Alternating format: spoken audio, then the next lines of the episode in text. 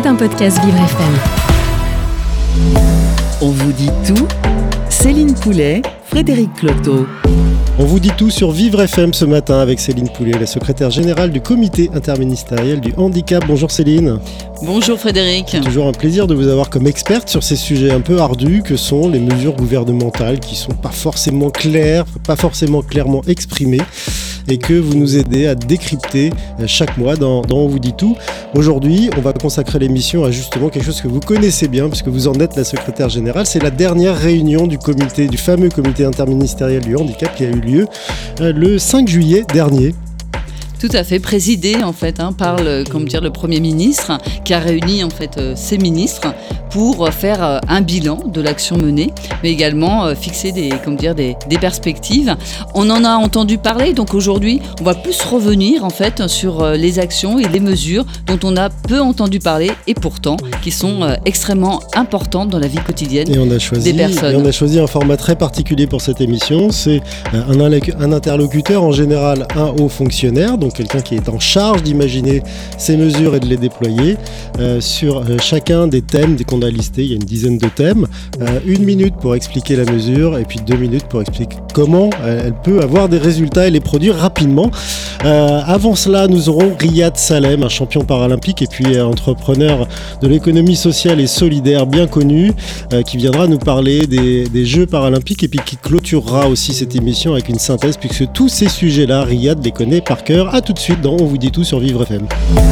On vous dit tout Céline Poulet, Frédéric Cloteau. Riyad Salem est avec Céline Poulet et moi-même euh, aujourd'hui dans On vous dit tout sur Vivre FM. Bonjour Riyad.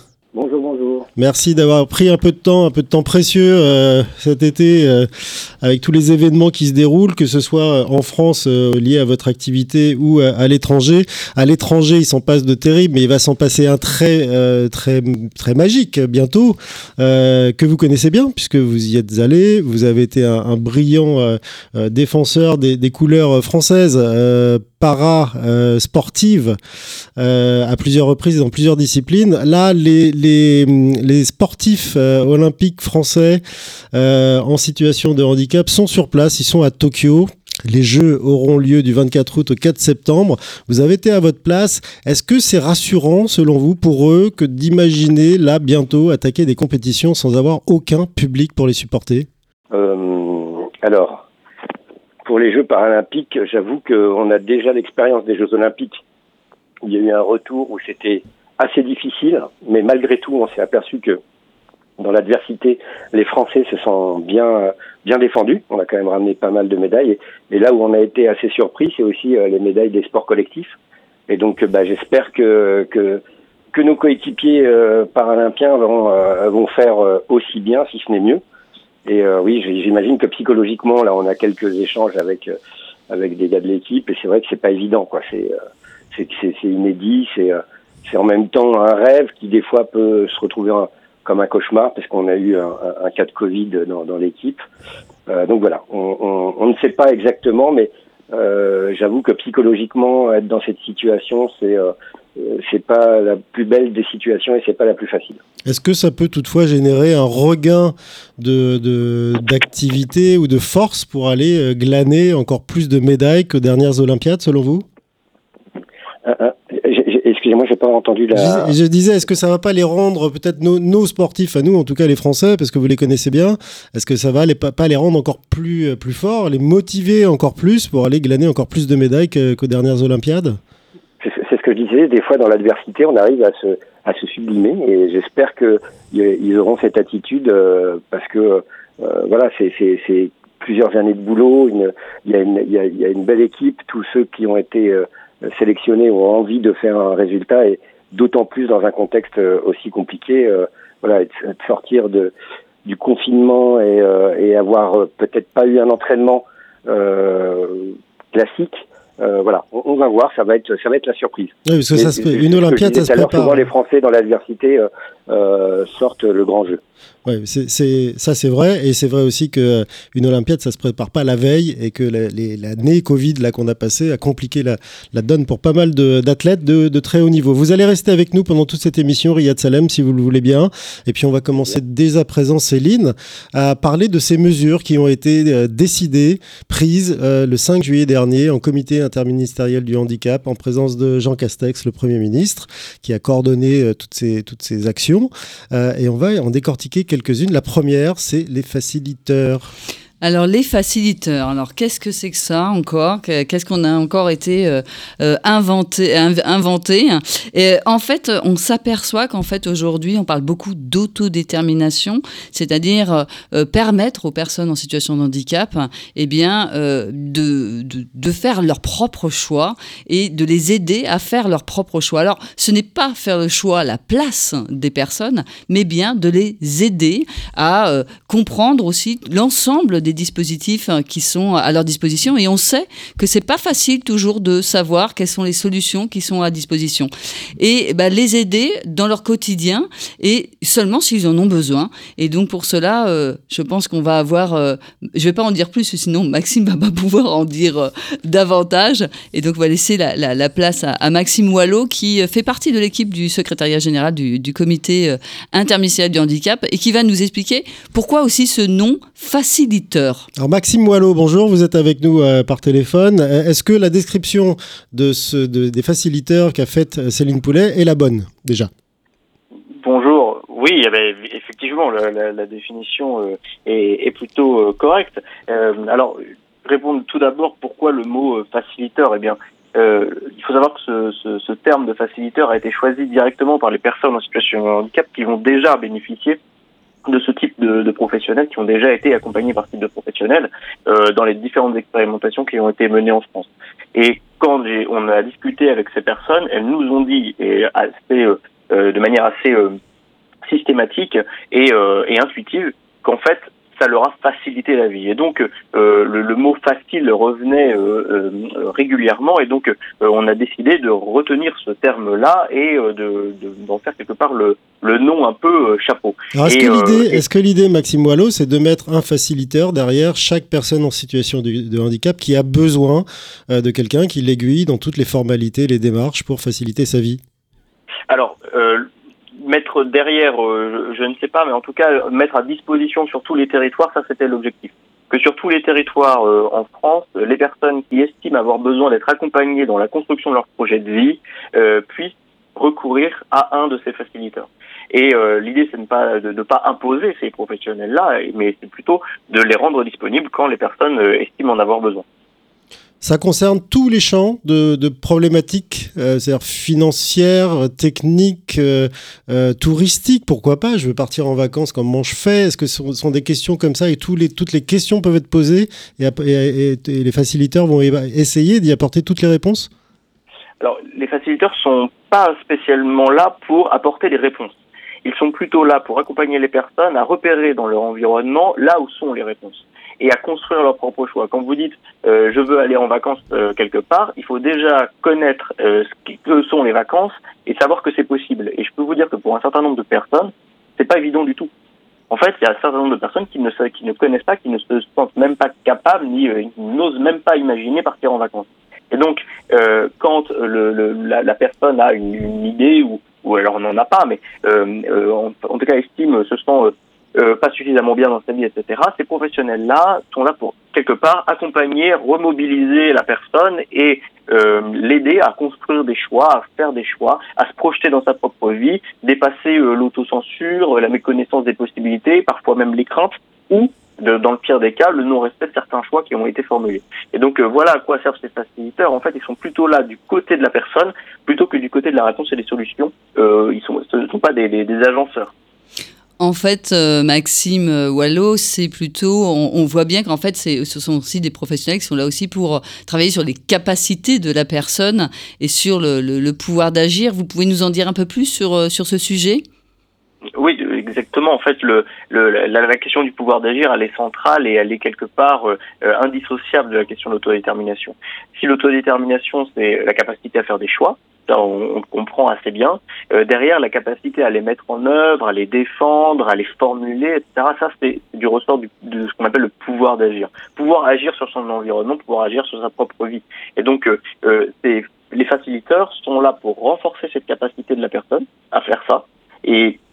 C'est plus ou moins naturel pour tout le monde, mais pour un certain nombre de, personnes, euh, c'est difficile pour un certain nombre de, causes que j'ai pu évoquer tout à l'heure. Et donc, les facilitateurs doivent à la fois renforcer cette compétence-là des personnes euh, avec les personnes et puis s'assurer que euh, il y a bien une montée en compétence et s'assurer aussi que les choix sont bien respectés et que c'est bien les choix de la personne qui font euh, et qui sont le, quelque part le, maître mot de la réponse qui est organisée ou du de, de, de, ce qui a été fait pour la personne et pas euh, d'autres choses qui sont euh, qui viendraient de l'extérieur. Ça ressemble un peu à des à des coachs de vie en définitive. Combien de postes euh, aujourd'hui France entière il est prévu en fait de créer?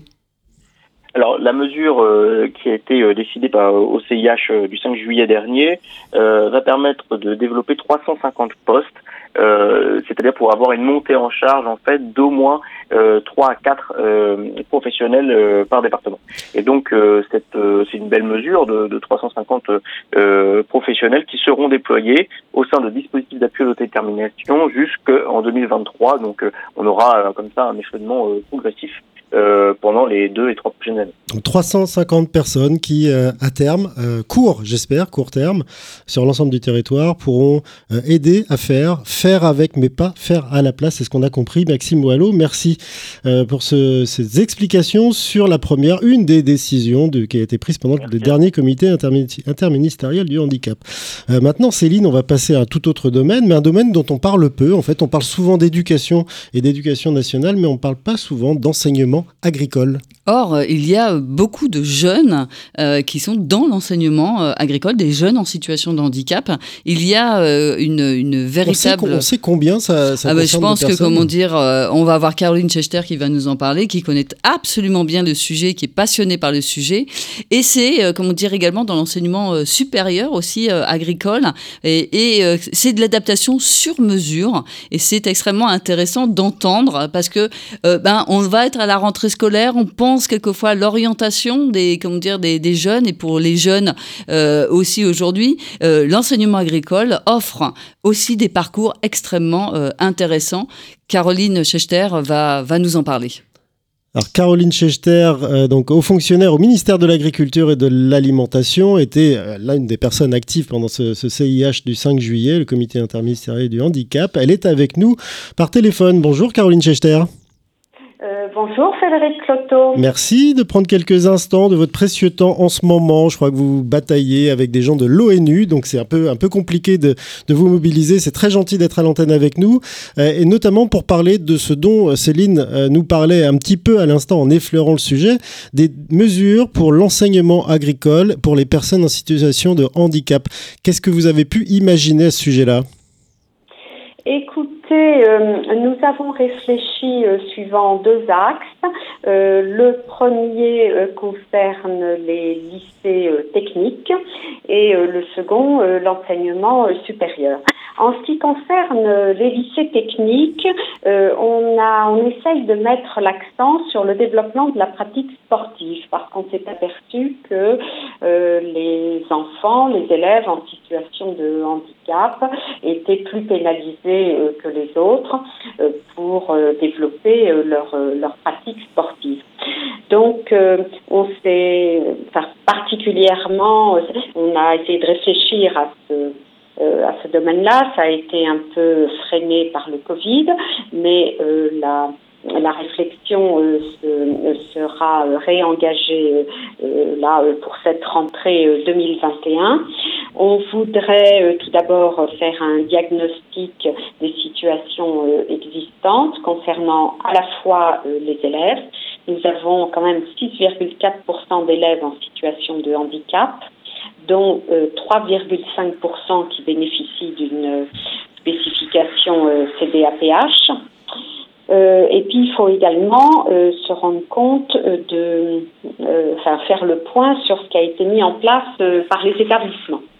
Voilà. Et puis, euh, lorsque nous aurons fait tout ça, nous allons euh, euh, faire, enfin, nous allons agir avec l'ensemble de la communauté éducative, c'est-à-dire les professeurs de sport qu'on va former spécialement, mais également tout le réseau handicap, les ambassadeurs handicap dans les établissements, les auxiliaires de vie scolaire.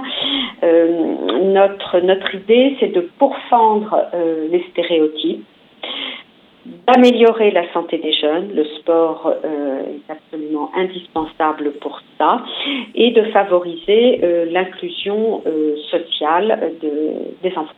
Caroline, euh, juste comme dire, je vous arrête juste quelques minutes. Je sais aussi que dans l'enseignement agricole, il y a euh, des adaptations pédagogiques euh, qui sont qui sont mises en place. Je crois que vous avez beaucoup d'outils et vous n'avez pas à rougir aussi hein, des outils qui sont mis en place. Hein. Je pense que vous avez des, des guides pour pouvoir aider les professeurs aussi à adapter leur, leur pédagogie.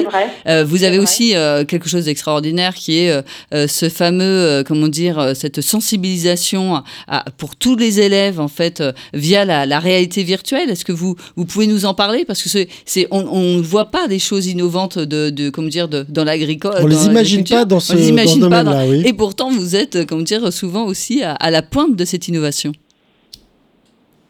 Euh, oui, euh, écoutez, nous essayons de faire euh, euh, énormément de choses en faveur des, enfants en situation de handicap. C'est vrai qu'ils sont nombreux à vouloir s'inscrire dans, dans nos établissements et nous avons vraiment des euh, comment dirais-je, un appui euh, fort. Alors, en ce qui concerne euh, le, les éléments virtuels dont vous parlez, je pense que vous faites allusion à, à la formation des des, des, professeurs hein, que l'on met en condition de handicap. Et par le biais de différents jeux sur internet ou plus, plus en présentiel, on les met euh, euh, ou dans, euh, dans une pièce complètement noire ou dans d'autres situations et on leur demande de se débrouiller et en fait, ça peut paraître, c'est évidemment un jeu, mais c'est très important parce que ça aide à, prendre la mesure de, des difficultés des enfants. Et avec ça, bien, évidemment, on est déjà plus tolérant et puis plus à l'écoute et mieux à même de répondre à leurs attentes. Vous avez vu, et ce sera la dernière question, euh, Caroline Chester, vous avez vu une progression du nombre d'enfants candidats à aller dans ces établissements euh, scolaires agricoles depuis que vous avez commencé toutes ces démarches? Euh, oui, oui, oui. Nous avons vu sur sur une dizaine d'années le nombre d'enfants s'est considérablement développé. il a été multiplié par euh, trois ou quatre. Alors j'ai pas euh, j'ai pas les chiffres euh, sous les yeux. alors c'est à la fois une satisfaction pour nous parce qu'on se dit qu'on est vraiment adapté et je pense que c'est bien pour les autres enfants aussi. Ça leur apprend la vie en société, ça leur apprend la tolérance, que peut-être qu'un enfant n'a pas tout, tout, enfin n'est pas comme les autres, mais il apporte énormément parce qu'il a d'autres atouts. Mais ça représente quand même un coût financier, un coût budgétaire important euh, pour le ministère. Et ça, euh, il faut qu'on s'en préoccupe. En coût budgétaire que vous mesurez, vous nous parlerez de ces chiffres 3 x 3 x 4, peu importe, en fait, c'est surtout le fait que ça décolle et que ça, ça avance. Exactement. Merci d'être venu en, témoigner, euh, Caroline Schechter, donc haute fonctionnaire au ministère de l'Agriculture et de l'Alimentation. J'oserais dire, ou je vais peut-être pas oser, qu'on va passer du coq à l'âne, c'est-à-dire de l'agriculture au livre, euh, Céline Poulet, puisque le prochain haut fonctionnaire donc, qui a participé à l'élaboration des mesures de ce comité interministériel du handicap, euh, et Thierry Jopek, qu'on aura en ligne dans, une ou deux minutes, du ministère de la Culture, et qui, lui, s'est attaché à l'accessibilité du livre. Accessibilité du livre, hein, vous comme dire, euh, tu le sais, Frédéric, le livre, c'est euh, extrêmement important dans la vie, du, dans le quotidien de, de, tout le monde, et, comme dire, comment on rend, en fait, ces livres accessibles on sait qu'il y a un retard en France, mais on va le voir, cette action interministérielle, parce que c'est évidemment le, ministère de la Culture qui a le lead sur cette, sur cette action, mais vous allez voir que bah, tout le monde est intéressé, puisque l'enseignement supérieur est intéressé. Hein, rendre les livres accessibles aussi aux étudiants en situation de handicap, c'est essentiel dans le monde de l'entreprise. Même aux étudiants qui sont accompagnés par le ministère de l'Agriculture. Et voilà, euh, les entreprises aussi, hein, parce que pour la formation, euh, pour la formation professionnelle. Donc, euh, on va entendre, on va entendre Thierry qui va nous permettre de, bien comprendre en fait cette, ce chantier, qui est un chantier encore une fois interministériel et qui va permettre aussi eh de, rattraper ce, retard que, l'on a en France et qui, euh, va permettre euh, euh, bah, de rendre beaucoup plus facile bah, l'accès à ces livres accessibles. Alors on aura Thierry Jopek dans quelques minutes dans la deuxième partie de On vous dit tout sur Vivre FM. On vous dit tout, Céline Poulet, Frédéric Cloteau. On vous dit tout sur Vivre FM avec Céline Poulet, la secrétaire générale du comité interministériel du handicap. Et on parle de la dernière réunion de ce fameux comité qui a eu lieu le 5 juillet dernier. Euh, on parlait, euh, on amorçait la discussion sur l'accessibilité du livre qui, vous disiez, Céline, était euh, indispensable parce que ça servait tout le monde et tous les domaines. Nous avons Thierry Jopek, haut fonctionnaire au ministère de la Culture en ligne. Bonjour Thierry Jopek. Euh, bonjour. Alors sur quoi avez-vous travaillé ou qu'est-ce que vous avez en particulier euh, présenté et décidé euh, au sujet de l'accessibilité du livre le 5 juillet dernier? Alors, le 5 juillet dernier, c'est une suite du 16 novembre 2020 où on a commencé à prendre des décisions très importantes sous la, la présidence du Premier ministre. Et cette décision très importante, elle concerne la création d'un portail, d'un portail numérique accompagné d'un plan en tout cas d'un dispositif euh, qui vise à améliorer le, nombre d'ouvrages euh, accessibles pour les personnes en situation de handicap visuel. Euh, alors, ce, dispositif, en fait, il ne faut pas s'effrayer quand on dit portail numérique. il s'agit aujourd'hui de, chercher à régler une situation qui est très complexe, puisque avec environ 800 000 titres édités en français aujourd'hui qui sont disponibles sur le marché, nous n'avons qu'environ 10% de ces titres qui sont accessibles pour les personnes en situation de handicap visuel. Donc il y a un énorme travail à faire. Ce travail qui est déjà accompli pour les 10% qui existent, il est euh, accompli par un très grand nombre d'associations de bénévoles, euh, parfois de, professionnels rémunérés, euh, qui visent à adapter euh, des ouvrages euh, suivant des dispositifs qui sont euh, ou bien la traduction en braille, ou bien l'enregistrement, ou bien l'édition avec des polices agrandies d'ouvrages existants sur le marché. Beaucoup de ces associations font un travail formidable, elles le font un peu dans leur coin, pour parler simplement, et il est très difficile pour l'utilisateur, parce que c'est euh, vraiment euh, l'usager aujourd'hui euh, qui, nous, qui nous préoccupe, il est très difficile pour lui de trouver les moyens d'accéder à un ouvrage, de savoir si cet ouvrage, bah, il est dans une édition nativement accessible, c'est-à-dire que c'est un e-book dont on peut disposer, ou bien s'il s'agit, s'il est dans une édition adaptée, si quelque part en France, une association euh, et donc un libraire, une bibliothèque, un ouvrage euh, que l'on recherche en édition adaptée. C'est un peu la jungle et c'est une quête un peu impossible. Donc la création d'un portail numérique, derrière ce terme un peu barbare, c'est l'idée euh, de créer un service qui permette tout à la fois de savoir si un titre est disponible, il est disponible comment accessible nativement ou bien adapté. Accessible nativement, ça veut dire que c'est un e-book qui est donc euh, disponible en ligne euh, numériquement, ou bien s'il est adapté, ou bien s'il n'est ni accessible ni adapté, et eh bien si on peut le commander et si on peut l'obtenir dans des délais raisonnables. Et à quel prix? Et à quel prix, bien entendu. Voilà. Donc euh, ça c'est l'aspect portail. Euh, pour pour l'expliquer euh, très simplement, il est accompagné cet aspect portail par la volonté évidemment d'aller bien au-delà des 10% de l'édition aujourd'hui disponible pour une personne en situation de handicap visuel, que ce soit euh, un, un, enfant, un lycéen, un collégien, que ce soit un jeune en train de faire des études, que ce soit n'importe quel lecteur au cours de sa vie, y compris bien sûr des professionnels qui recherchent de la formation continue et qui ont besoin d'ouvrages pour, pour cela. Donc ça concerne un public extrêmement vaste.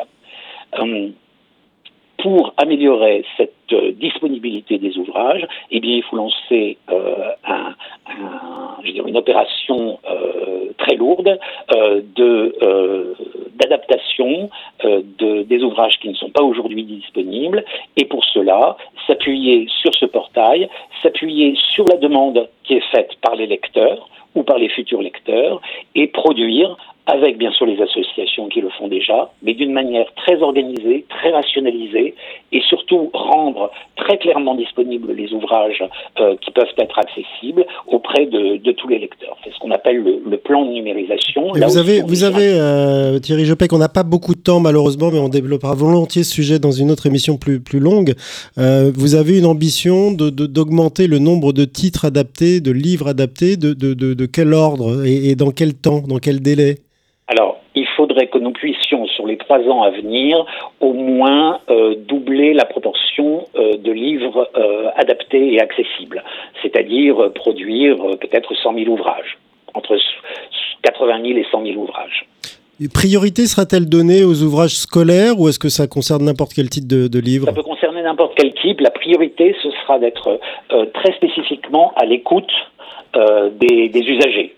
Euh, quel livre recherchez-vous? Euh, D'abord savoir s'il est disponible, et puis s'il ne l'est pas, euh, répondre à une demande. Parce que face à ces 800 000 ouvrages dont je vous parlais, eh bien évidemment, on ne va pas, euh, ni en un clin d'œil, ni en claquant des doigts, ni même en quelques années, pouvoir les rendre tous disponibles. Non, mais vous allez, euh, on l'a compris, vous allez essayer de coller à la demande, en fait. Donc, à la, coller, voilà. absolument. Il faut coller à la demande et ne pas ni perdre du temps, ni perdre des moyens sur de l'adaptation d'ouvrages qui n'auraient euh, pas de lecteur. Pas Ce qui ne veut pas dire d'ailleurs que pour un seul lecteur, on n'aille pas chercher à répondre à sa demande. On a compris. Il y a une demande, vous y voilà. faites attention. Si évidemment plusieurs personnes demandent le même titre, eh bien, ce sera encore plus simple. Merci d'être venu nous parler de cette mesure de, sur l'accessibilité du livre. 100 000 euh, titres euh, sur trois ans qui on seront euh, accessibles plus facilement à certaines, euh, à certaines personnes atteintes de certains euh, handicaps. on va parler de transport maintenant. C'est pas un sujet bah, facile, ça non plus. Hein. Qu'est-ce qui a été décidé là, le 5 juillet C'est vrai que c'est pas, pas un sujet, euh, comment dire, facile, mais euh, c'est vrai que c'est pas un sujet euh, qu'on a abordé en fait, euh, comment dire, en comité interministériel du handicap, alors qu'il y a des avancées. Donc c'est aujourd'hui, c'est le moment. Alors figure évidemment les avancées dans le, dans le fameux dossier de presse hein, à l'issue du, comité interministériel du handicap, mais on l'a peu abordé et pour autant on a bah, des avancées intéressante qui simplifie la vie des personnes en situation de handicap et la mobilité, on le sait Frédéric, c'est vraiment au cœur du quotidien euh, des personnes en situation de handicap. Bah, rien que pour prendre l'exemple de Paris, une seule ligne accessible aux personnes à mobilité réduite sur les... Euh sur les combien 395 stations qui existent dans Paris. Donc on voit à peu près le boulot qu'il y a à faire, notamment pour Carole Guéchy. Euh, Carole Guéchy est haut fonctionnaire au ministère de la Cohésion des Territoires et des Relations avec les collectivités territoriales. Elle a déjà été notre invitée dans, dans vous dit tout. Mais là, on va la reprendre en ligne pour euh, faire un tout petit éclairage sur euh, une décision phare qui a été euh, annoncée le 5 juillet dernier. Carole Guéchy, bonjour. Bonjour. Merci d'être avec nous quelques minutes pour nous parler de transport et de ce fameux CIH du 5 juillet. Qu'est-ce qui s'est décidé de particulier, de, de particulièrement marquant euh, au, début de, au début de cet été dans le domaine qui vous concerne? Eh bien, écoutez, on a progressé sur la loi d'orientation des mobilités, surtout, et sur les arrêtés euh, euh, concernant euh, les transports, euh, notamment sur euh, la donnée. nous avons effectivement beaucoup d'informations, enfin beaucoup de possibilités maintenant de, de de, de, de, diffuser de la donnée sur l'accessibilité et cette donnée doit être grand public, donc c'est-à-dire en open data. Donc on a on a vraiment euh, travaillé là-dessus. Donc la donnée, euh, Carole Guéchy, si je comprends bien, c'est je veux aller de là à là, euh, je vais avoir accès à, on va me dire comment et, et si c'est faisable. On va me dire comment, on va me dire comment c'est comment c'est faisable et surtout ça va nous permettre derrière euh, à nous comme à des startups euh, et au monde privé de d'établir des des calculateurs d'itinéraires qui vont permettre effectivement de euh, pouvoir tracer des itinéraires sur mesure pour les personnes en fonction de leurs besoins. Carole, il y a aussi, comme dire, eu des, des, comme dire, je pense que sur les sur les gares, sur les trains, comme dire, est-ce qu'on peut en dire un peu plus à nos auditeurs? Oui, alors de, sur les gares, euh, nous avons deux choses complètement nouvelles. Euh, d'une part, bon, il faut souligner quand même une rallonge dans le plan de relance de 120 millions d'euros pour l'accessibilité des gares. Ça, c'est quelque chose qui euh, est issu des, des, suites de la crise sanitaire pour rebooster l'amélioration de, de, de, de, la mise en accessibilité des gares et pour que, ce, que le rythme ne s'essouffle pas. Et puis, d'autre part, nous avons également créé euh, enfin, on va lancer, en tout cas, on est en train de construire une plateforme de réservation unique pour les services d'assistance en gare en quoi, cela se consiste? Eh bien, si jusqu'à présent les personnes qui voulaient euh, faire un trajet euh, en train euh, étaient soumis euh, au service d'assistance de leur opérateur ferroviaire, de leur compagnie de transport, et donc sur des trajets mixtes avec plusieurs trains, eh bien, il fallait appeler plusieurs numéros de téléphone. Demain, c'est-à-dire demain, c'est vraiment très proche, c'est-à-dire à partir de 2022, et puis en généralisation pour les JO en 2024, nous allons avoir une seule plateforme d'assistance qui sera nationale et qui va permettre via un seul numéro de téléphone et une seule, euh, un seul site internet de réserver son parcours de bout en bout, quel que soit le transporteur, quelle que soit la compagnie de train. Donc ça c'est quelque chose d'extrêmement nouveau sur lequel nous travaillons déjà depuis un an et qui euh, va être euh, la mise en œuvre par la société Gare et Connexion, qui est une des, une des filiales de la SNCF une grande demande qui, comme dire, qui émane des, personnes en situation de handicap, hein, parce que comme dire, on sait que préparer un parcours, en définitive, pouvoir se déplacer en train, euh, ce n'est pas euh, toujours évident pour les personnes. Surtout si on doit prendre le train, le bus, le ça, tram. C'est ça, exactement. Donc à la fois, bah, voilà, ce sont des mesures euh, très concrètes hein, qui permettent d'améliorer le, quotidien. On en aura d'autres, Carole, mais on, on, on, on, en parlera dans une dans une prochaine une prochaine émission. Merci beaucoup. De rien, bonne journée. Merci à vous. Euh, on va passer du, transport, à l'accessibilité euh, téléphonique. Ça a été une actu, euh, très récente. il y a eu des discussions qui ont eu lieu au comité national, au, fameux CNCPH. Qui est un comité de, personnes représentatives ou même concernées du handicap et c'est vrai que Jérémy, Borrois, qui était à la tête de ce comité, euh, défend assez farouchement l'accessibilité téléphonique euh, à tous les types de handicap. Est-ce que ça a été un, point d'orgue euh, pendant le CIH ah, Ça a été un, c'était un moment important lors du comité interministériel du handicap, puisque il y a eu des engagements qui ont été pris, des engagements, je dirais, qui sont très attendus par, par les personnes. l'accessibilité téléphonique, hein, c'est un peu c'est comme l'accessibilité du livre, c'est absolument essentiel dans la vie de, tout le monde. Pouvoir appeler son administration, euh, pouvoir appeler euh, une entreprise. Aujourd'hui, quand on est euh, sourd, malentendant, quand on est sourd aveugle ou aphasique, bah, c'est très compliqué aujourd'hui en France. Et les décisions qui ont été prises lors du comité interministériel du handicap, je dirais, sont, sont importantes et on va laisser Marine Boudot nous en parler. Marine Boudot est en ligne avec nous. Bonjour Marine. Bonjour. Alors vous êtes haut fonctionnaire au ministère de la Transformation et de la Fonction euh, publique.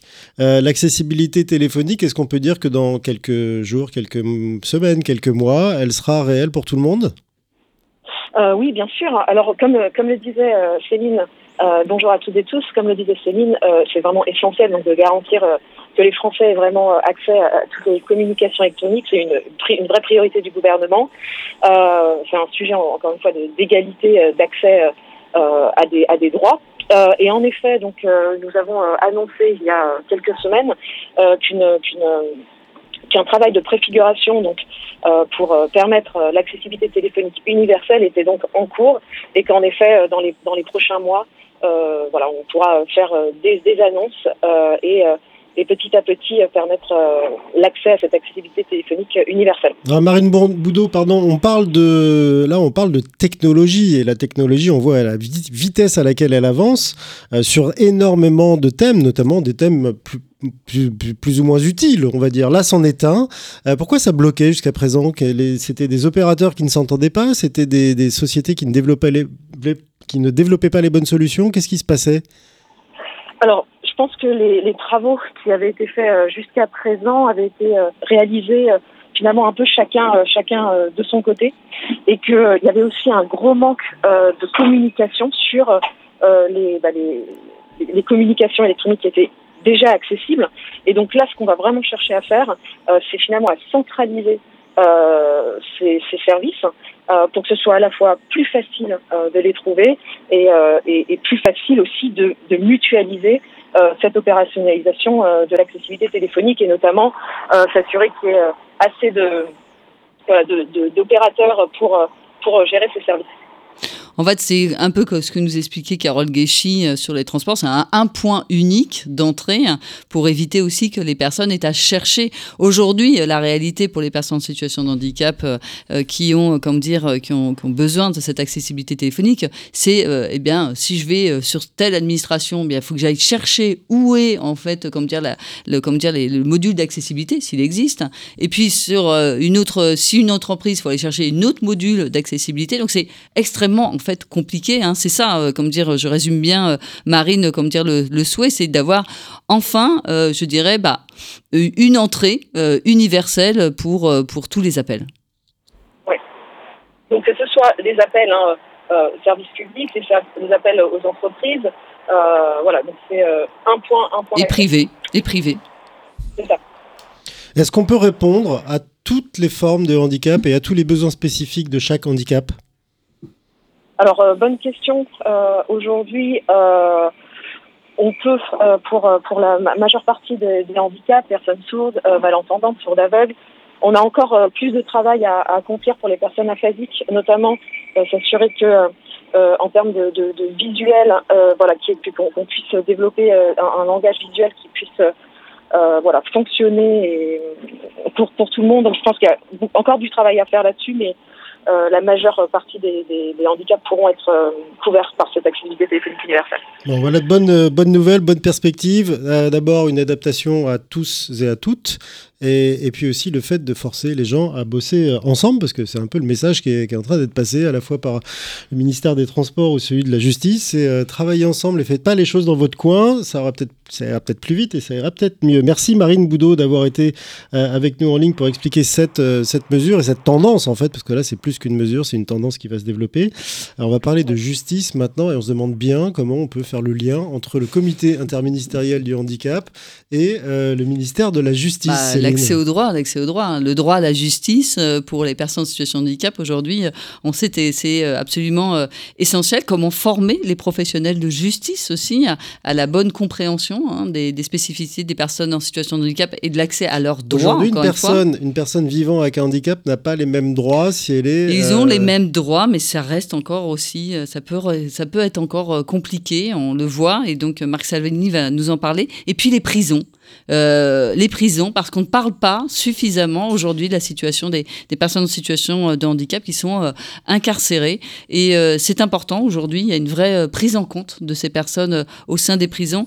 Et je pense que Marc Salvini aura peu de temps pour développer, mais il a beaucoup de choses à dire. On pourra d'ailleurs, je pense, Frédéric, dédier une, une émission à la justice, hein, parce qu'il y a beaucoup de choses qui sont faites et qui ne sont pas dites. On a notre programme de l'année qui est en train de se faire tranquillement. Marc Salvini est en ligne avec nous. Bonjour.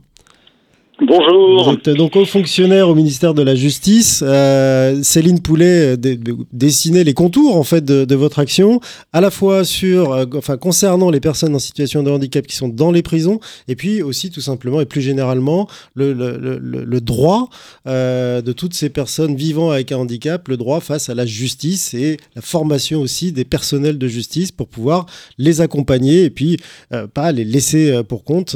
C'est un peu le, le sens de ce que vous avez euh, proposé et décidé pendant, le dernier, euh, pendant la dernière réunion du comité interministériel du handicap, euh, Marc Salvini? Exactement, c'est bien retracé les fonctions. Les fonctions au niveau fonctionnaire au handicap, c'est avant tout les liens entre les citoyens et la justice. alors qu'il y a une autre, un autre volet qui est ce que l'on appelle le référent ministériel handicap, qui s'occupe des agents du ministère en situation de handicap. Donc euh, euh, vous avez deux pôles, le pôle politique publique à l'égard des citoyens, c'est moi, et un pôle euh, gestion des ressources humaines et des et des, des, agents fonctionnaires en situation de handicap, c'est le référent ministériel qui est en général rattaché au service ressources humaines. Alors là, on a très peu de temps, Marc Salvini, on a 3-4 minutes, donc on va se focaliser sur vous et votre action. Sur, euh, Marc, sur les prisons, on a, comment dire, le, ministre s'est engagé sur les, projets pilotes, sur les entreprises adaptées. Est-ce que vous pouvez nous, en dire deux mots? Deux mots. Très, très brièvement, la situation dans les prisons n'est pas facile, tout le monde le sait. Elle n'est pas facile sur l'aspect santé, puisque euh, pratiquement de 50 à 80% de la population euh, en prison, euh, de cette population euh, incarcérée a des troubles psychiatriques en milieu carcéral, euh, ce qui entraîne beaucoup de difficultés pour la prise en charge sanitaire. L'autre volet, donc on a déjà un, volet assez assez problématique. L'autre volet, c'est l'offre de travail. C'est là où on, va intervenir les entreprises adaptées.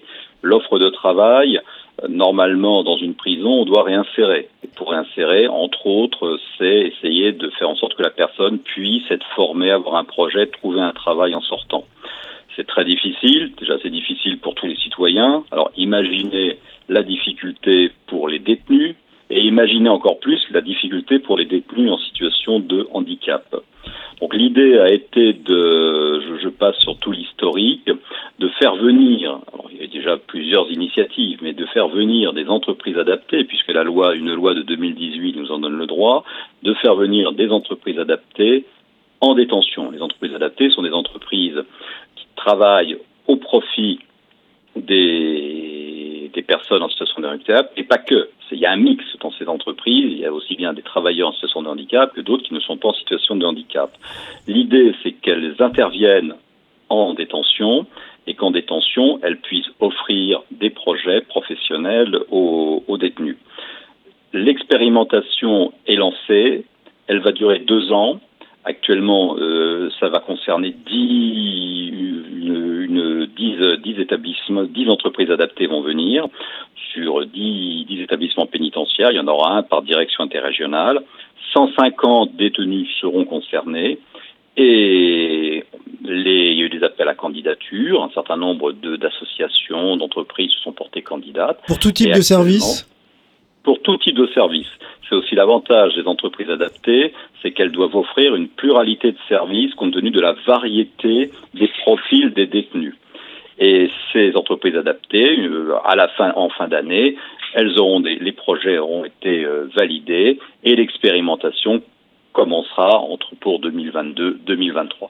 Et si ça marche, ça sera généralisé sur toute la France. Alors, je ne vais pas de... plus loin sur, le, sur, sur, la présentation, je préfère vous laisser venir pour les questions. Oui, non, mais on a, on a parfaitement compris. Donc, des, des, entreprises qui vont aller dans les, dans les centres pénitentiaires, qui vont faire travailler, enfin, euh, et former euh, pour donner des, des, des, compétences et puis surtout peut-être un, un, avenir derrière, à la fois à des personnes en situation de handicap et aussi à d'autres, puisque le principe des, des EA, comme là, vous le disiez. Là, ça sera, euh, ça sera, elles seront, là, les, les 150, ça va être axé sur les, les, personnes en situation de handicap, sachant que l'entreprise adaptée euh, est composée de. Il y a une mixité entre handicap et non-handicap. Donc c'est, mais ça sera au profit des les 150 personnes de l'expérimentation seront tous RQTH reconnaissance de la qualification de travailleur handicapé. C'est très clair en, en une, Merci, une, deux, oui. une, ou deux minutes pour euh, malheureusement balayer simplement euh, le, le, sujet de l'accès à la justice, donc la liaison, la, la, la, relation euh, entre un citoyen en situation de handicap et la justice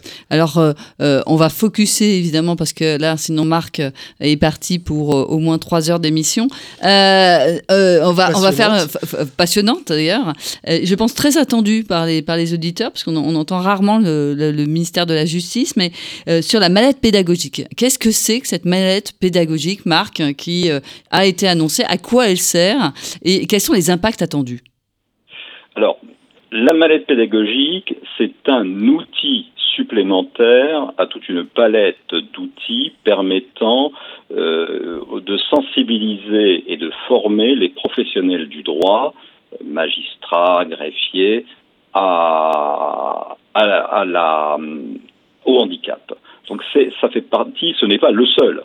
Euh, les formations sont très nombreuses, je ne rentre pas dans les détails, aussi bien techniques, poussées, euh, comportementales sur, euh, sur le handicap, mais c'est une sensibilisation. Il y a déjà des, des, stages de sensibilisation, des modules de sensibilisation, la mallette pédagogique est un outil un peu nouvelle technologie puisqu'il peut être il sera téléchargé. Il s'agit d'un manuel, d'un fascicule et de trois vidéos très courtes. Le manuel et le fascicule donnant des informations euh, aux professionnels du droit sur ce que sont les handicaps et les trois vidéos permettant de montrer, c'est des rencontres entre un professionnel du droit, une personne euh, souffrant de troubles neuro, euh, du, du, neurodéveloppement ou des personnes avec handicap visible, pour, pour les sensibiliser. C'est donc un aspect sensibilisation. Euh, cette mallette pourra être téléchargée d'ailleurs par tout citoyen sur le site Droit Pluriel, c'est-à-dire l'association qui, à la demande du défenseur des droits, a, piloté euh, cet outil. Et également, euh, nous souhaitons, lorsque la crise sanitaire le permettra, que l'association Droit Pluriel aille dans les différentes cours d'appel et présente son, son bébé, qu'elle a fait bien sûr en liaison avec le ministère de la Justice, et différentes écoles, à la fois du ministère, mais également des écoles d'autres structures, l'école des huissiers, l'école des notaires, et le, le, le barreau, l'école des avocats. Donc c'est un outil, mais qui s'intègre, il s'intègre. Euh, ne, ne, ce n'est pas le seul outil. On dit c'est pas avec cet outil que la, la, sensibilisation est très objectivement. Lorsque je regarde les catalogues de formation à la fois des magistrats, des greffiers et, et, et des professionnels de la pénitentiaire, mais bon, c'est un autre, une autre clientèle, euh, si vous me permettez l'expression, ça, ça, va se joindre à tout ce qui, ce qui se fait, les documents FAL, que les permanences en braille dans les points de justice. Les points de justice, ce sont tous les, maisons de justice et du droit que vous avez sur toute la France, les points, les points d'accès au droit. Vous remettez quelque part un coup d'accélérateur à la prise de conscience par les personnels de, la justice, quels qu'ils soient, on a compris, euh, de la prise de conscience des, différents handicaps et puis de s'intéresser à comment les aborder dans le cadre de ces relations qui sont un peu particulières. Merci Marc Salvini, aux fonctionnaires au ministère de la Justice, d'avoir parlé de ces deux sujets, donc entreprise adaptée et puis mallette pédagogique. On passera euh, dans la dernière partie de l'émission justement donc on, euh, un peu plus de temps sur le, cette histoire de formation avec euh, Michael Charby, le directeur de la certification professionnelle chez France Compétences. A tout de suite dans On vous dit tout sur Vivre FM. On vous dit tout. Céline Poulet, Frédéric Cloteau. Michael Charby est avec nous dans On vous dit tout, puis vous aussi, Céline Poulet, la secrétaire générale du comité interministériel du handicap, euh, dont la dernière grosse réunion s'est tenue, euh, c'est la dernière d'ailleurs du quinquennat Macron, euh, s'est tenue, ah on ne sait pas, il y en a peut-être une autre programmée fin d'année, oui c'est vrai. en tous les cas, voilà, il y en a une importante le 5 juillet, elle a parlé de pas mal de sujets, dont celui-ci, la formation et la certification professionnelle, comment on peut faire en sorte d'intégrer du handicap dans toutes des formations qui existent en France. C'était un peu ça l'idée? C'est exactement ça. C'est une mesure euh, extrêmement ambitieuse hein, et qui euh, va changer euh, les choses en France. Hein. On entend souvent des personnes en situation de handicap dire bah voilà, l'architecte il connaît rien en définitive aux spécificités de l'accessibilité à la conception universelle, le commerçant, ou le commerçant, enfin, etc. Voilà, euh, l'ingénieur, etc. Et là, en fait, on a une mesure qui nous permet en fait de faire complètement euh, bousculer les choses au travers en fait du répertoire national des certifications professionnelles, le RNCP, et euh, qui est, euh, comment dire, euh, qui, qui, va être exemplaire. Et on compte beaucoup sur France Compétences. France Compétences, Michael Charby, son directeur, est avec nous euh, en ligne. Bonjour, Michael. Bonjour à tous. Alors, vous avez visiblement provoqué une petite révolution avec cette mesure?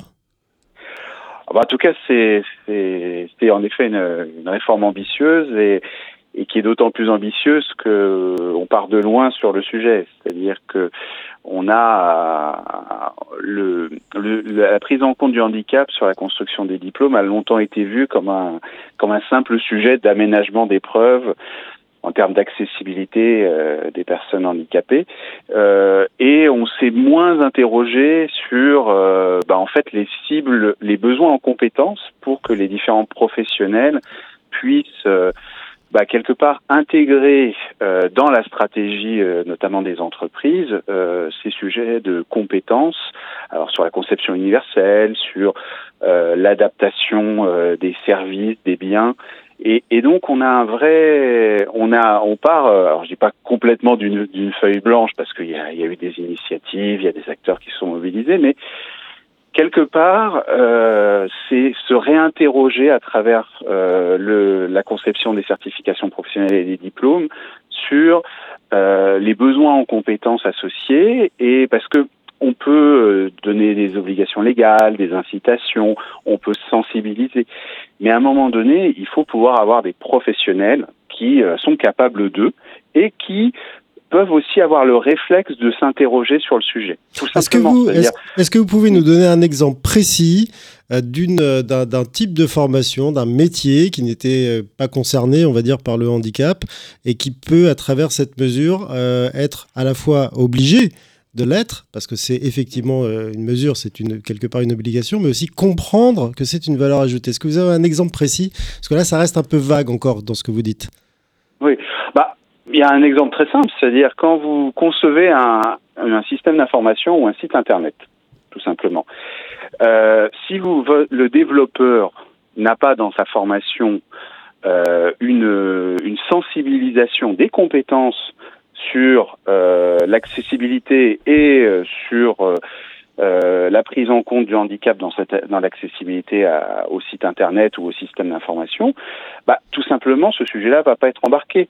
Ou il va être embarqué plus tard parce que il va y avoir une des interrogations euh, ultérieures. Mais et c'est très important que les euh, que les développeurs, que les UX designers puissent justement avoir ces compétences-là. Et, et nous, sur les certifications professionnelles qui nous sont soumises jusqu'à présent, c'est très absent c'est très absent de, de, du contenu des référentiels. Et parfois même, ça touche sur des métiers sur lesquels c'est encore plus naturel. Par exemple, euh, pour prendre un exemple concret, sur les fonctions euh, ressources humaines, les responsables de ressources humaines, les directeurs de ressources humaines, sur les certifications qui visent ces métiers-là, parfois, mais c'est pas si rare que ça, il manque euh, des compétences liées à la prise en compte, à l'aménagement des postes, à, à la prise en compte du handicap dans l'entreprise, euh, euh, à la fois dans sa stratégie et dans l'adaptation euh, des postes de travail pour les personnes handicapées.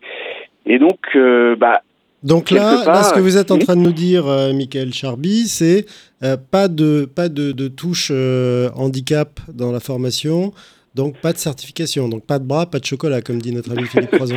ah bah, Disons que quand on examine un, diplôme, on regarde l'ensemble des éléments, hein, c'est-à-dire qu'on regarde la dispositif qualité, la qualité de l'insertion. Donc, ça sera un des critères de l'enregistrement, mais on a une sélectivité qui est déjà assez forte sur l'enregistrement, et donc euh, pour les organismes, pour les ministères aussi dans les discussions avec les partenaires sociaux dans la conception des diplômes professionnels, ça va être un élément qui va être central de cette analyse. Et nous, les partenaires sociaux qui font partie de la, commission de la certification professionnelle France Compétences sont déjà très sensibilisés à ce sujet-là. Et là aussi, l'intérêt aussi de, de, de, cette mesure, c'est que ça, ça met en valeur la problématique et ça amène des acteurs professionnels, euh, des, des, employeurs à se questionner aussi sur la manière, à travers ce sujet des compétences, sur la manière de l'intégrer dans leur stratégie. Et en effet, bah, on risque d'avoir des refus d'enregistrement euh, sur euh, parce que cette problématique-là n'aura pas été prise en compte et que ça sera un manque euh, important dans le contenu du référentiel du diplôme. Alors c'est très clair, on a compris l'objectif de cette mesure. À vous maintenant de, de la maintenir, de maintenir fermement le, le cap. Michael Charby, merci d'avoir été avec nous à l'antenne. On va parler maintenant, de surdicécité avec Marianne Cornu-Pochet qu'on aura en ligne dans quelques instants. Euh, la surdicécité a une particularité, c'est qu'elle n'était pas reconnue? En fait, euh, en France, non, elle n'est pas reconnue. Euh, soit la personne, euh, comment dire, a, comment dire, voilà, une, une surdité, soit, comment dire, elle est, elle est non voyante. Mais, comment dire, alors que, comment dire, la revendication hein, des personnes qui sont sourdes aveugles, c'est dire, c'est un handicap en tant que tel. Ça demande, en définitive, des ajustements. pour l'instant, on est reconnu comme l'un ou comme l'autre, mais pas comme ça, les deux. Exactement. Alors voilà, c'est c'est un peu l'ajout. On est ça plus ça. Et eh ben non, c'est pas ça plus ça c'est ça. Voilà. Et ça, c'est extrêmement important. Pourquoi c'est important? C'est parce que derrière, eh bien, ça entraîne aussi euh, une prise en compte euh, des besoins et des attentes des personnes qui sont, euh, comment dire, différentes. Et ça, ça a été véritablement une avancée significative de ce comité interministériel du handicap. Je tiens à dire que au sein du Conseil national consultatif des personnes en situation de handicap, la voix a été relayée des personnes sourdes aveugles qui ont porté haut et fort et les associations qui les représentent cette comment dire, cette demande et qui a été entendue lors du comité interministériel du handicap. Elle a été également donc entendue très clairement par Marianne Cornu-Pochet qui est avec, qui est en ligne avec nous. Bonjour. Bonjour. Donc vous, êtes fonctionnaire au ministère de la Santé et des Solidarités. Euh, ce que disait Céline Poulet à l'instant, c'était qu'on était soit l'un ou soit l'autre, mais que le besoin n'était pas le même selon qu'on on soit reconnu sourd ou, euh, ou, euh, muet, malentendant. enfin voilà, quand on cumule des handicaps, en tous les cas, il faut pouvoir prendre en compte l'ensemble des handicaps et pas juste l'un ou l'autre ou l'un plus l'autre. C'est ça la grande avancée de cette, de cette mesure que vous avez prise pendant le dernier dernière réunion du comité interministériel du handicap oui, effectivement, comme vous dites bien, en France aujourd'hui, on, considère encore que la personne qui est sourde aveugle a deux handicaps. Or, c'est un seul handicap avec des moyens de compensation qui, doivent être adaptés. Par exemple, pour la langue des signes, euh, les interprètes doivent signer sur le, soit sur le dos des personnes, par le toucher ou dans la main. Euh, donc, on voit bien que les modalités d'accompagnement et de compensation euh, sont, sont très liés euh, à, un seul handicap qui est le fait d'être sourd aveugle. C'est pourquoi une mesure qui a été prise dans le cadre du comité interministériel du, handicap de, juillet 2021 qui vise à reconnaître la surdicécité comme un handicap à part entière et donc de répondre aux attentes et besoins des, personnes en, améliorant la compensation de ce, handicap. Alors qu'est-ce que ça va concrètement changer pour ces personnes qui cumulent ces deux euh, handicaps? Alors, ce que ça va concrètement changer, c'est que tout d'abord, euh, euh, il y a une, demande des associations qui souhaitent qu'il y ait un, groupe de travail euh, participatif, c'est-à-dire associant à la fois les personnes concernées et les associations représentantes, pour travailler sur une meilleure compensation du handicap, euh, sachant qu'aujourd'hui, euh, il y a euh, déjà hein, des dispositifs de, compensation du handicap. par exemple, ce qui, appelle la prestation de compensation du handicap, qui permet de disposer d'un forfait cécité ou d'un forfait surdité pour euh, avoir euh, un volume d'heures euh, financées des, des, aides financières. Mais ces deux forfaits ne, se cumulent pas. Euh, donc c'est bien encore là une illustration du fait que on considère que les personnes sourdes aveugles ont, soit une cécité, soit une surdité, mais ne cumulent pas les deux. Et elles peuvent aussi, ces personnes, euh, bénéficier de, du volet aide humaine de la prestation de compensation du handicap, mais ce n'est pas ce qu'elles veulent majoritairement, parce que le recours au forfait surdité ou le recours au forfait cécité est euh, plus simple à obtenir. Il est, il est obtenu directement euh, lors de la déclaration de la perte sensorielle elle-même. Donc ce que souhaitent les associations aujourd'hui, c'est d'avoir euh, une meilleure compensation euh, de la surdicécité sans renoncer à la simplicité d'utilisation des forfaits. Et donc elles souhaitent mettre en œuvre, euh, elles souhaitent qu'il soit mis en œuvre un, forfait d'aide financier à la surdicécité, pardon, la surdicécité dédiée et ça permettrait de mieux compenser leur handicap. Donc c'est ça qui a été décidé euh, le 5 juillet dernier euh, il n'y a, pas eu de décision. Ce que le comité interministériel du handicap a, inscrit euh, comme objectif, c'est de mettre en place un groupe de travail pour D'aller dans ce sens, on a, on a compris, d'aller dans ce sens d'aller dans le sens des associations et de mettre en place un groupe de travail d'ici la fin de l'année pour adapter les modalités de compensation de ce handicap qui concerne aujourd'hui 6500 personnes euh, concernées.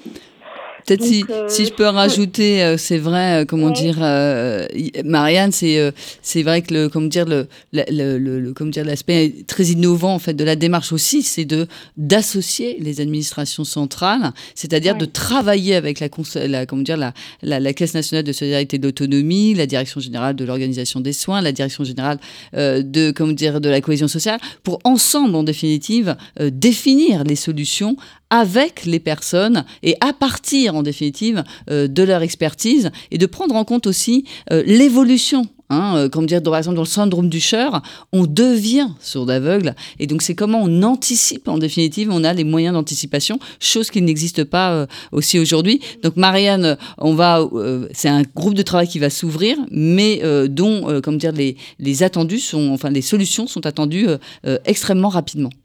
Exactement. Et en plus d'un de, de, travail sur comment bien compenser ce, ce, handicap, il y aura un travail pour, euh, pour sensibiliser sur le handicap et former les acteurs, c'est-à-dire les professionnels qui accompagnent les personnes à domicile ou en établissement médico-social, les professionnels de santé, les aidants ou même les proches qui ont euh, parfois besoin d'être d'être sensibilisés, formés à, à l'accompagnement de ce handicap. Comme l'a indiqué euh, à l'instant Céline Poulet, la surdicécité, est généralement due à une maladie rare qui, qui évolue. Et aujourd'hui, euh, les dispositifs actuels ne prennent pas en compte cette évolution, ne permettent pas de, de bien l'anticiper. Euh, l'évolution euh, de, de, de, liée à ces maladies rares. Bon, et ça fera peut-être aussi euh, jurisprudence, comme on dit dans la justice qu'on avait juste avant, et ça permettra aussi de mieux reconnaître certains, certains handicaps cumulés, parce qu'il y a évidemment il y a la surdicécité, mais il y a aussi d'autres handicaps qui parfois se, se, cumulent et qui ne tombent pas forcément dans la bonne case. Merci Marianne Cornu-Pochet du ministère de la Santé et des Solidarités d'avoir été avec nous pour nous expliquer cette, cette avancée qui ne concerne pas grand monde, mais en fait qui est très très symbolique. Très, très symbolique. Qui est essentiel. Tout à fait. Mais je vous remercie, moi qui vous remercie. Euh, communication gouvernementale. On, là, on a, il y a plein d'actions qui ont été déterminées. Il y a des choses qui ont été euh, bah, plus ou moins actées, des choses qui sont lancées à travers ce comité interministériel du handicap qui est rattaché au gouvernement, il ne faut pas l'oublier, c'est rattaché directement au cabinet de, Jean Castex, le Premier ministre. Euh, ce, tout ça doit se traduire à un moment par une communication officielle et un peu cohérente. Alors là, aujourd'hui, on a choisi de faire un peu euh, de l'emporte-pièce, peut-être du décousu, mais au moins on a vu qu'on balayait beaucoup, beaucoup de sujets euh, transverse avec le handicap, euh, y compris certains dont on ne parle jamais. Comment tout ça va s'organiser en termes de, communication gouvernementale générale auprès de l'ensemble de la population? Alors, sur, euh, comment dire, parce que ça a été une annonce très forte aussi au comité interministériel du handicap, hein, la, communication gouvernementale, c'est comment en définitive l'ensemble des ministères se mettent mettre leur communication en accessibilité. Et pas que sur le handicap. Et, d'ailleurs, et mettre en, parce qu'on voit aujourd'hui la, progression, la prise de parole du président de la République aujourd'hui elle est traduite en, langue des signes française, il y a du sous-titrage, de même que le Premier ministre, mais ça engage aussi les autres ministres dans, euh, comment dire, des prises de parole officielles, mais également dans les communiqués de presse, mais également dans les dossiers de presse, mais également dans toutes les informations qui sont passées aux citoyens. Comment on fait pour ne pas écarter les citoyens en situation de handicap qui ont des besoins particuliers de cette communication? Euh, comment dire, Pour le coup, la crise sanitaire a été un, un booster, c'est-à-dire nous a rendu compte qu'il fallait pouvoir parler à tous les citoyens en même temps euh, et adapter les modes de communication. Et ce plan de communication gouvernementale est particulièrement ambitieux. Et c'est Sophie Rater euh, de l'équipe du SGCH qui va en parler. Sophie Rater, bonjour. Bonjour. Donc SGCIH, c'est le secrétariat, général, du comité interministériel du handicap. Tout à fait. Frédéric, merci de me reprendre. On vous dit tout, on vous dit tout, y compris les le détail des acronymes. Donc Sophie Rater, comment faire en sorte que toute cette communication, alors en période Covid ou pas hein, d'ailleurs, euh, qui, est, développée et déployée par l'ensemble des membres du gouvernement et de leur ministère, soit accessible à tous? C'est faisable? C'est ça qui a été décidé? Est-ce que ça existait avant? Quelle est la progression que vous avez imaginée et que vous allez mettre en œuvre? Alors, euh, c'est faisable, oui, puisqu'on a déjà des, euh, des, résultats sur lesquels je reviendrai euh, tout à l'heure. Et des marges de progression, on en a toujours. Et, mais on, a, on est vraiment dans, dans une période où on, a, on avance. Et, et, et l'année la, 2021, pour le, le service d'information du gouvernement qui est à, qui pilote un peu la mise en œuvre de, cette, de cet engagement et de cet objectif euh, a rempli déjà euh, plusieurs actions. La première, c'était euh, de comment dire de, de, définir un cadre et un référentiel de communication de ce que doit être l'accessibilité d'une communication gouvernementale. Et pour ce faire, il a rédigé en co-construction avec le Conseil national consultatif des personnes en situation de handicap un guide qui a été publié en, en mars 2021 dans lequel il, euh, il, donne des éléments très concrets, très pratiques euh, sur euh, les comment dire les actions, les attentions qui doivent être portées pour rendre la communication, qu'elle soit écrite, qu'elle soit sur les sites internet, qu'elle soit sous forme de, de, de vidéos ou, ou d'interviews, pour qu'elle soit accessible à toutes les personnes. Donc ça, c'est la, la première chose qui a été mise en œuvre par euh, euh, le service d'information du gouvernement. Et puis ensuite, il a fallu faire un état des lieux un état des lieux des outils qui étaient à la disposition euh, des services de communication euh, euh, des différents ministères pour pour mettre en accessibilité leur communication. Alors là, il va s'agir par exemple de, de, de, de, pouvoir transcrire en facile à dire et à comprendre, d'avoir des PDF qui soient accessibles sur les sites internet et le service euh, et, que, ce soit, et que ce soit harmonisé pour l'ensemble des ministères et qu'il n'y en ait pas un qui développe un truc dans son coin et pas l'autre.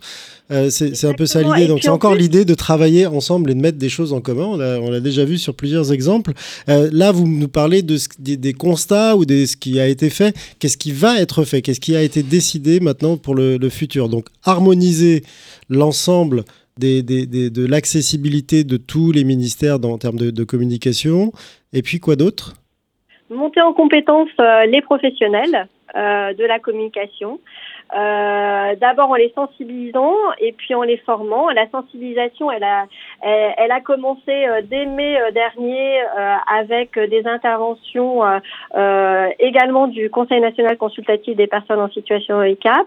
Et puis prochainement sera mis en ligne un MOOC sur ce qu'est la communication accessible et comment faire de la communication gouvernementale accessible. Donc un gros enjeu de formation, d'acculturation des professionnels de la communication. Et puis ensuite, eh bien amplifier et puis euh, euh, et puis euh, multiplier, comment dire, les, la mise en accessibilité concrète de, toute la communication gouvernementale. Sophie Ratter, on dit souvent, et d'ailleurs Frédéric le dit aussi, que comment dire, la, communication accessible, c'est un coût. Est-ce qu'il y a eu un, budget en définitive dédié ou est-ce que c'est à, à coût constant? Comment comment c'est organisé à ce niveau-là? Alors absolument, en fait, euh, dès 2019, dès fin 2019, un budget euh, a été prévu et euh, pour l'année 2021, une enveloppe de 10 millions d'euros a été a été octroyée. Elle est elle est gérée par le, le service d'information du gouvernement et draine tous les ministères. Merci Sophie Ratter. On a vu les grandes lignes de ce qui se dessinait aussi à ce sujet-là. Il ne s'agit pas juste de faire, mais aussi de faire savoir et de le faire savoir euh, à tous. Euh, merci Riyad Salem d'avoir suivi cette émission. J'espère que vous êtes toujours là. Ça, c'est Je suis toujours là. Merci. Euh, est-ce que vous avez, est-ce que vous avez des, des, réactions, une synthèse? On demande souvent un, un, invité comme vous, alors vous êtes, vous êtes sportif, vous êtes chef d'entreprise, vous êtes un homme engagé, puis euh, vous êtes aussi euh, à mobilité, personne à mobilité réduite, donc par, parfaitement au courant de, de, tout, euh, de tout ce qui est important de, que le gouvernement déploie. Là, vous avez entendu des hauts fonctionnaires expliquer des mesures. Est-ce que ça vous sonne une cloche chez vous ou pas? Je vous avoue qu'il y avait tellement d'informations que, que, que c'est dur de, de, de, faire une synthèse de tout ça, mais je vais, juste sur des points qui m'ont euh, des, des, choses sur le premier point qui, qui a été euh, nommé euh, le fait de, de, pouvoir accompagner le, le désir d'un projet de vie d'une personne. Je, je, me questionne moi comment ça peut être mis en application pour des gens qui ont des déficiences intellectuelles ou, ou, ou psychiques et soit qui sont sous tutelle ou curatelle. Comment comment ça se passe C'est vrai que je me dis que j'adore les idées, elles sont vraiment super, mais toujours mon questionnement, c'est les mises en application.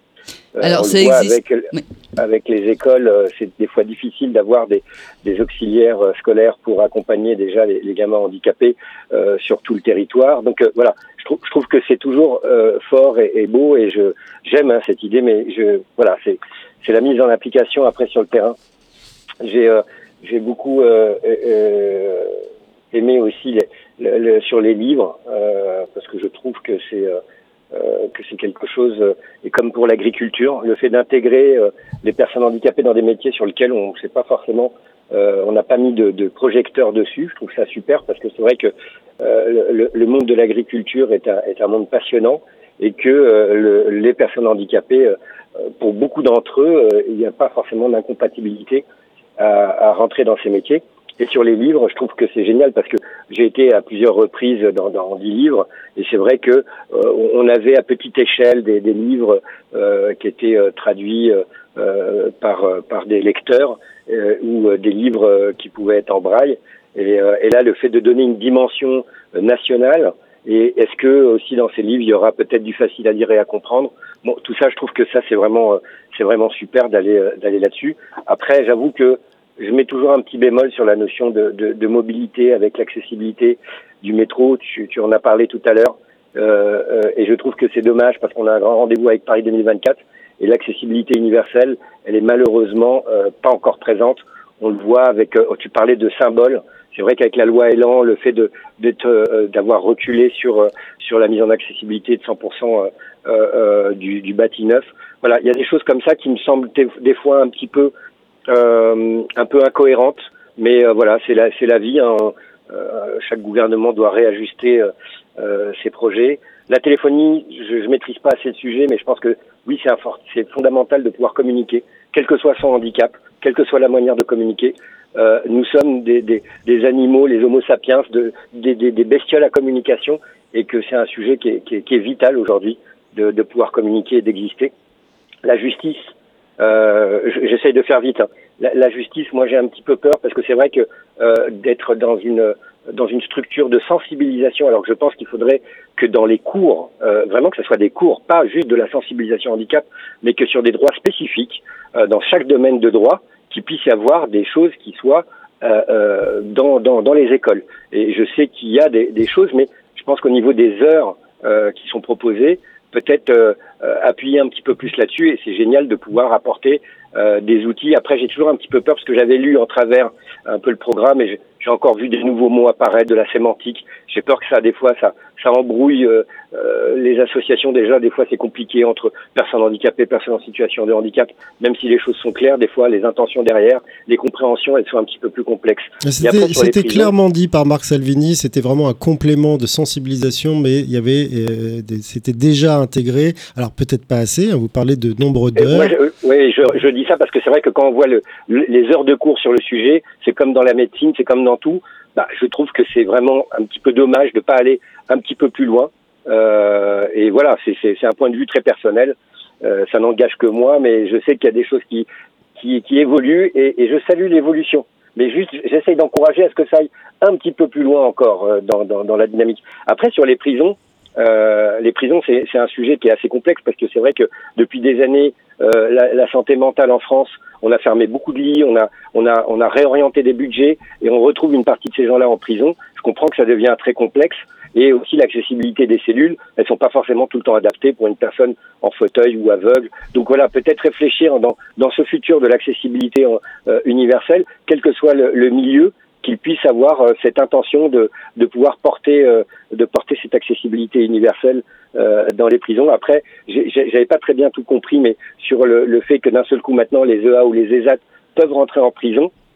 Et j'ai assez apprécié le fait qu'ils disent que malgré tout, ils garderaient 100% de personnes en situation de handicap dans ces structures. Je trouve que c'est important parce que c'est vrai que c'est pas forcément évident pour les autres structures, euh, les autres structures de, du secteur protégé. Euh, puisqu'il y a eu une, une réduction aujourd'hui des, euh, des, des, personnes handicapées dans les EA et les ESAT. On était à 80%, on est passé à 50%. Donc je, je, je, je, suis attentif à voir comment les choses vont un petit peu évoluer là-dessus. Euh, après sur la formation, bah, je trouve ça génial que que, que une, une, méga structure prenne ce sujet à bras le corps et fasse avancer dans tous les domaines de la formation. C'est euh, c'est juste magnifique. Et après, c'est, il y avait cette petite touch euh, sur le, la, la surdicité. Euh, je trouve ça très, très, euh, euh comment dirais-je, touchant parce que euh, le handicap, c'est aussi une réalité, une singularité, et que des fois, quand on rentre pas dans les cases, eh ben c'est pénalisant. Euh, J'aime pas dire le mot handicapant supplémentaire parce que comme c'est notre identité, le handicap, notre identité administrative, euh, je, trouve que là, le fait de faire du sur-mesure, tu as parlé de symbolique, je, re, je reviens sur ce mot parce qu'il est très important, cette symbolique, elle est fondamentale, qu'à un moment donné, euh, des handicaps cumulés créent un nouveau handicap avec des nouveaux besoins, et s'il y avait quelque part une cellule aussi qui peut faire du sur-mesure quand il y a des maladies rares, des handicaps un petit peu improbables euh, qui ne rentrent pas dans les cases, parce que ben, on le voit bien aujourd'hui, notre monde, il évolue, il change, il y, a des, handicaps qui se cumulent et qui créent des nouvelles situations euh, beaucoup plus complexes. Et c'est pas en ajoutant les solutions euh, des sourds ou des aveugles, euh, du moins, qui, qu'on amène une solution, mais c'est une solution spécifique à, à, à se cumuler. Ça, je trouve ça vraiment génial. Après, la communication, elle est importante, elle est fondamentale. J'espère vraiment que cette communication, on sait que c'est un pouvoir de mobilisation, de, euh, de portée, d'engagement des, des, personnes.